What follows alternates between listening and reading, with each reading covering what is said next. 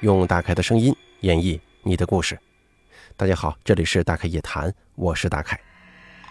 您或者您身边的朋友、家人经历过哪些离奇的怪事儿、匪夷所思的奇遇，或者说您身边发生过一些让人印象十分深刻的事件，您都可以写下来给大凯投稿。咱们的投稿邮箱是一三一四七八三八艾特 qq 点 com，并随稿附上您的网名、年龄以及性别。那么接下来的时间，咱们一起来听一下本期大开夜谈投稿的朋友们都说了些什么。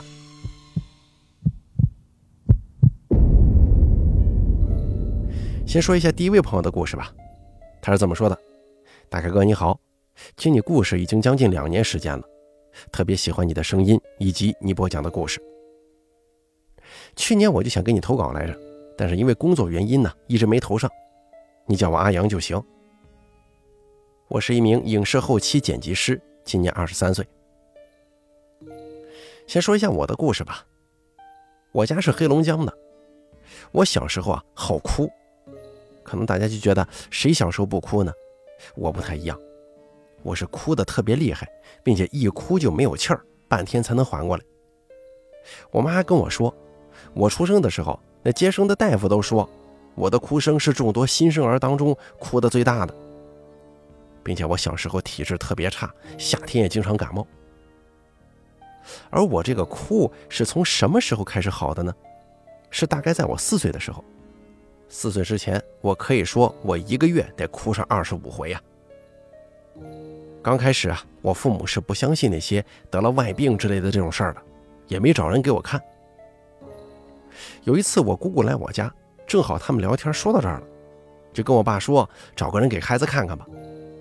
我爸就说没事是我妈妈身体不好，我还没挤奶，孩子吃不饱，可能是饿哭的。这个情况后来是一直没有改善，就找到我们当地一个有名的阴阳先生，咱们这儿就管他叫王老先生。当时我爸把这王老先生接回来，王老先生一进屋就说了我爸一顿，就说怎么这么多年了，孩子都这么大了，怎么才想起来看看呢？再过一年，你家孩子的妈妈就会离世。这孩子出生就是来要他妈妈命的，从出生就开始捉弄人。小时候只有他妈妈抱着他哄他睡觉，他才会停止哭泣吧。我爸一听，人家说的真对呀，王老先生说的跟我小时候的事是一模一样。这回我爸多多少少信了点了。这老先生呢，让我爸买这个红布三尺三还是多少，我不记得了。转天，王老先生领着我还有我爸。记得当时好像还买了两个用纸扎的小人儿。记得这个小人手中啊拎着个水壶。我们去一个树林里找了一棵又粗又大的杨树，给我认了个树妈。那天我记得天气特别不好，我们刚出发的时候还没起风，等我们开始认树妈的时候，突然起风了。不过最后这个仪式算是顺利走完了，也认完了。从那天开始。我就天天睡觉，一睡能睡一小天，连续半个月天天睡。我爸妈也没管我，只要我不作就行了。而半个月过去了，我这身体就好了，也不哭了，也不作了。我感觉挺奇怪的，为啥我不认树妈，我的亲妈就会离世？到现在我也没弄明白。还有第二个事儿，是我八岁的时候发生的，在元宵节那天。我们这边有个习俗，晚上天黑给过世的人送灯。八岁那年我第一次去，因为我们家孩子不到八岁是不让去的，怕招惹脏东西。那天晚上加上我，我们一共去了八个人。冬天呢特别冷，我爸抱着我，我的脸对着我爸的背面。去的时候挺好玩的，因为是第一次去嘛，没见过这种场面，挺好奇。随后，我们纸钱就都烧完了，我们往回走。我爸当时还是抱着我，那会儿我戴了一个帽子，就露俩眼睛，穿得很保暖。因为送灯的地方离我家挺远，我被我爸抱着，没事就抬头看天上的星星。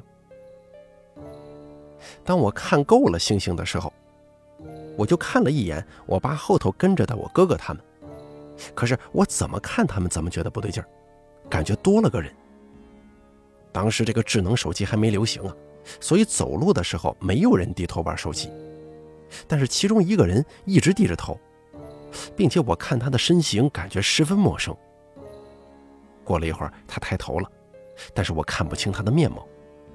那种感觉就是你看一个东西一直看，越看越觉得模糊不清，但是意识又告诉我他好像在对我微笑，就这种感觉。然后我就开始查人数，那会儿已经上学了。我们这边小学五年，初中四年，也可能是上学早。八岁我正好上一年级。我现在都在想，我当时一定不会查错数字的，一共就八个人，而且每次查完我都加一，因为那个一是我嘛。我当时不会查错，查了五遍就是九个人。直到我们进了屯子头，这道也亮堂了。后来我又查了一遍，这回对了，八个人。过了一会儿，我听见我们屯子西头那狗啊，不是好生的这么咬，那声音就像是有人在打狗一样，叫得很吓人。这件事儿，我到我三大爷家跟他们家人说了，可是他们都说我看错了，数也查错了，说外头冷，这眼睫毛上结霜了。看重影了，这事儿就算这么过去了。但是我觉得他们应该是在骗我，怕我害怕吧。还有就是，为什么我到了屯子头的时候再数就八个人了？然后那个狗为什么那个叫法呢？这件事我跟别人说，他们有人就讲，可能是谁家的老人呢想回家了，正好跟你们一道回的。而狗咬可能就是老人到家门口了。哎，狗有灵性，看见了那些人看不见的东西。狗是出于畏惧才表现出了那种紧张的吠叫的。我的故事就这么多，但是我觉得挺奇怪，经历的时候没害怕，怎么现在一回想起来就觉得后背一凉呢？尤其我小时候那件事，现在想想也不舒服。如果当时我没认这个树当妈，我的亲妈是不是真的会离开我跟爸爸呢？现在也挺好的，我们家现在还是十分幸福的。好了，第一位听众朋友的投稿咱们就说完了，咱们接下来一起来听一下第二位朋友他的故事。这个朋友是这么说的，他说：“我是来自河南郑州的一名二十三岁的女生，网名叫祝哥，这是我第二次投稿了。我这个人呢是个睡眠非常深的人，闹钟声音多大？”甚至隔壁装修砸墙我都听不着，除非是自然醒。我说的那个故事呢，绝对不是我睡懵了出现了幻觉。再加上我体质的问题，现在我妈连医院都不让我去，除非万不得已，白事也是不参加的。还是那句话，我所说的故事就是真实的，本人亲身经历。好了，这一次呢，给大家分享的这个故事，我也不知道算不算是灵异事件，还是巧合。不过确实让我挺害怕的。那个时候我刚上初中，我九七年的，不知道大家有没有听过一首歌《嫁衣》？因为这首歌当时谣言四起啊，最多的传言就是《嫁衣》里的那个女主角是一个即将要结婚的幸福女人，幸福的过着每一天的生活。可是她却没想到一件事情打乱了她所有的生活，而且也夺走了她的生命。有一天晚上，刚刚下夜班的他走在夜路上，可是这个时候啊，他却没有注意到，他的身后有个男人一直在尾随着他。那天晚上，那个男人强奸了他，他回家告诉了他的妈妈，他妈妈告诉他这件事啊不能告诉她的丈夫。可是，在结婚的前一个晚上，她还是忍不住跟丈夫说了，因为她相信她的丈夫不可能因为这件事情而抛弃她。可是她的丈夫家是一个有钱有势的家庭，她丈夫怕别人在外面说东道西，跟她分开了。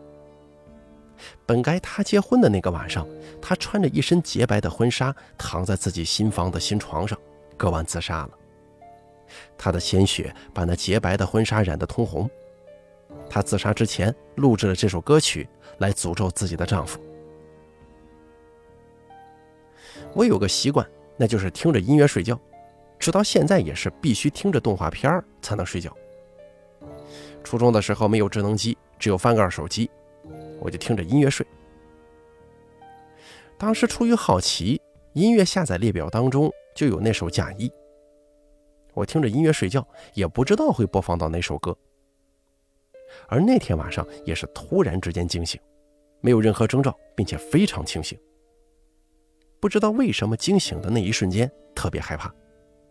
我定神一听，耳朵里就在哭喊着“嫁衣，红色的嫁衣”。当时我这鸡皮疙瘩就起来了，包括现在正在写稿子的我。当时把我吓坏了，我连带着耳机、手机一扔就要起身。可是抬眼的一瞬间，我就看到一个女人站在我面前，看不见脸，看不见四肢。我吓得立马抱起姐姐就开始哭。由于时间太久，我忘记了具体的情况，只记得非常非常害怕。那个时候也不懂灵异不灵异的，就没跟父母说。现在想想，可能是真的吧。不过提及这个故事、这个经历，甚至这首歌，我是无意冒犯的。而我接下来要说的第二个故事，是继姐姐脸上的黑洞这个故事之后发生的。说来，二零二一年是我本命年，可能真的不顺吧。这一年，我逼不得已参加了两次亲人的葬礼。第一次葬礼是我很亲的姥爷的葬礼，跟家人去的路上我就非常不安，因为之前我家一楼有人去世的时候，那段时间我就吓得没敢回家住。我们家这边的白事是去世的人要在家里存放到火化的时候，所以我们直接去到老人家中。从去程到老人家，我一点不适的感觉都没有。老人家是四楼，我们这边要带孝。楼下没有白色头巾，我妈就带着我上楼去拿。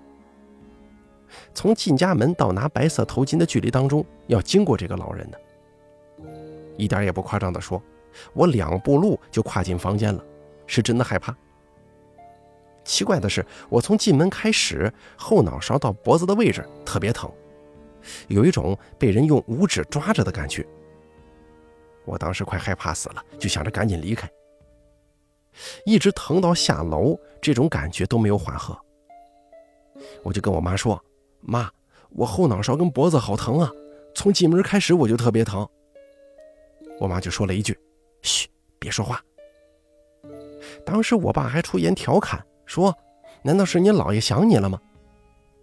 我妈听了之后打了我爸一下，让我爸闭嘴。随后就让我站得特别远，也没告诉我为什么。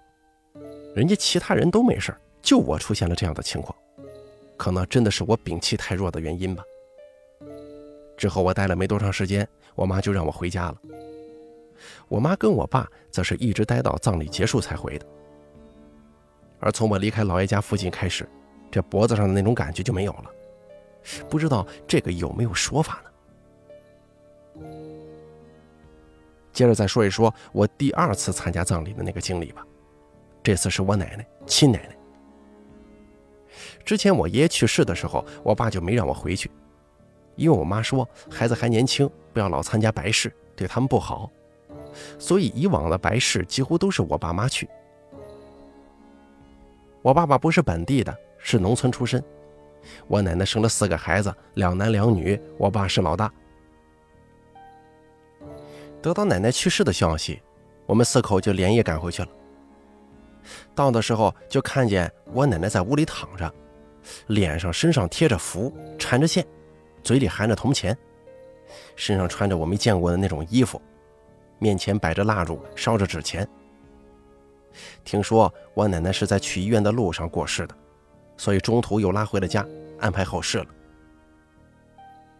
进屋的时候，我姑姑他们还张罗着让我跟我姐姐看看奶奶，我不敢看，离得远远的。但是我姐姐胆子大，上去还摸了摸，说了一句：“奶奶的皮肤还挺嫩呢。”那边的习俗呢是不火化，必须土葬，好像有什么说法。但现在政策上是不准土葬的，查的特别严。可后续呢，就是我奶奶真火化了，四兄妹也哭成了泪人。就在我奶奶真的要火化的当天，我跟我姐姐在祖屋的旁边房子里午睡。我跟我妈说，有什么事就叫我们。我俩睡在一张床上，可能是真的，我挺能睡，睡得挺死，所以说我没有这个经历。但是我姐姐经历了鬼压床。睡醒以后看了看表，下午三点左右。我姐姐说：“我鬼压床了，看到奶奶了。她冲我叫妮儿啊，起来吧，奶奶走了，来送送我。”我当时想，不会吧？要是她能看到，我也应该看到才对，就没在意。后来一问才知道，奶奶正是三点钟左右去火化的，说明奶奶真的来过。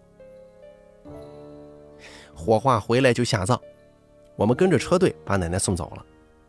我妈说还是不想我们接触太多，所以就没叫我们。故事到这儿算是说完了。其实自从奶奶生病住院手术，我一次都没去看过她。现在想想，真的不应该呀，不应该当时因为害怕就不珍惜跟奶奶在一起的时光。每次微信视频的时候，奶奶都在叫我。因为不经常在一起，奶奶又比较重男轻女，没什么感情。视频的时候，我也说不出什么话来。可是现在慢慢长大了呀，也理解了。趁他们还在的时候，多多尽孝。要知道，子欲养而亲不在，只剩遗憾了。好了，咱本期大开夜谈做到这儿就结束了，感谢大家的收听，也感谢咱们投稿的这两位朋友。其中第一个朋友他说的这个认树妈的这个事儿啊，咱们以前在大开夜谈当中也讲过，甚至有很多朋友去拜神为干娘啊，或者干爹，或者说找一个呃八字比较旺啊、比较壮的人认他当干爹也可以，也有认竹子当干娘的啊，等等等等。这个认了一个树妈来破一些事儿、保一些事儿，这个在民间传说当中啊是非常常见的，经常听夜谈的朋友也能够听得出来。咱们恐怖故事当中啊，也曾经提及过，这个咱们就不细说了。每个地方都有每个地方的处理方式，有很多地方它不用这么麻烦，甚至直接就是赐福啊，或者说是搞一些其他的法事，可以来度过某一个所谓的坎儿，并且这种情况都是出现在孩子比较小的时候啊，年龄很小的时候。咱们第二位投稿的朋友，他说的那个故事嫁衣那一段挺吓人的。我当年也确实听说过这个关于《嫁衣》这首歌，还有它背后的故事，但是版本诸多呀。呃，我听的这个跟你说的这个是不太一样的，反正杂七杂八的，这个我倒是不信。还有很多网络上所谓的这种歌曲、那种歌曲，其实这个都不值得一信的。大家也不要去追这种感觉，去非得下载一下听听啊，或者是去网络上搜一些东西。你万一再倒霉了，哎，你自己心里就想，是不是我听那首歌导致的呀？而忽略了一些现实问题。所以这个都都别当事儿啊，这个也都别去听它。闲的没事你平常该听什么听什么啊。咱们大开故事会不香吗？你说是不是？好了，咱本期大开夜谈做到这儿就结束了，感谢您的收听。如果您也想给大开讲述一下您遇到的一些奇奇怪怪的经历的话，请记住以下三个投稿方式：第一，关注大凯的微信公众账号“大凯说”，发送聊天信息给我；第二，加大凯的 QQ 投稿群四群五四六七。六八六八四，把您想说的发送给群主就可以了。还有第三种投稿方式，把您的投稿发送到邮箱一三一四七八三八艾特 QQ 点 com 即可。我在这儿等着您的投稿。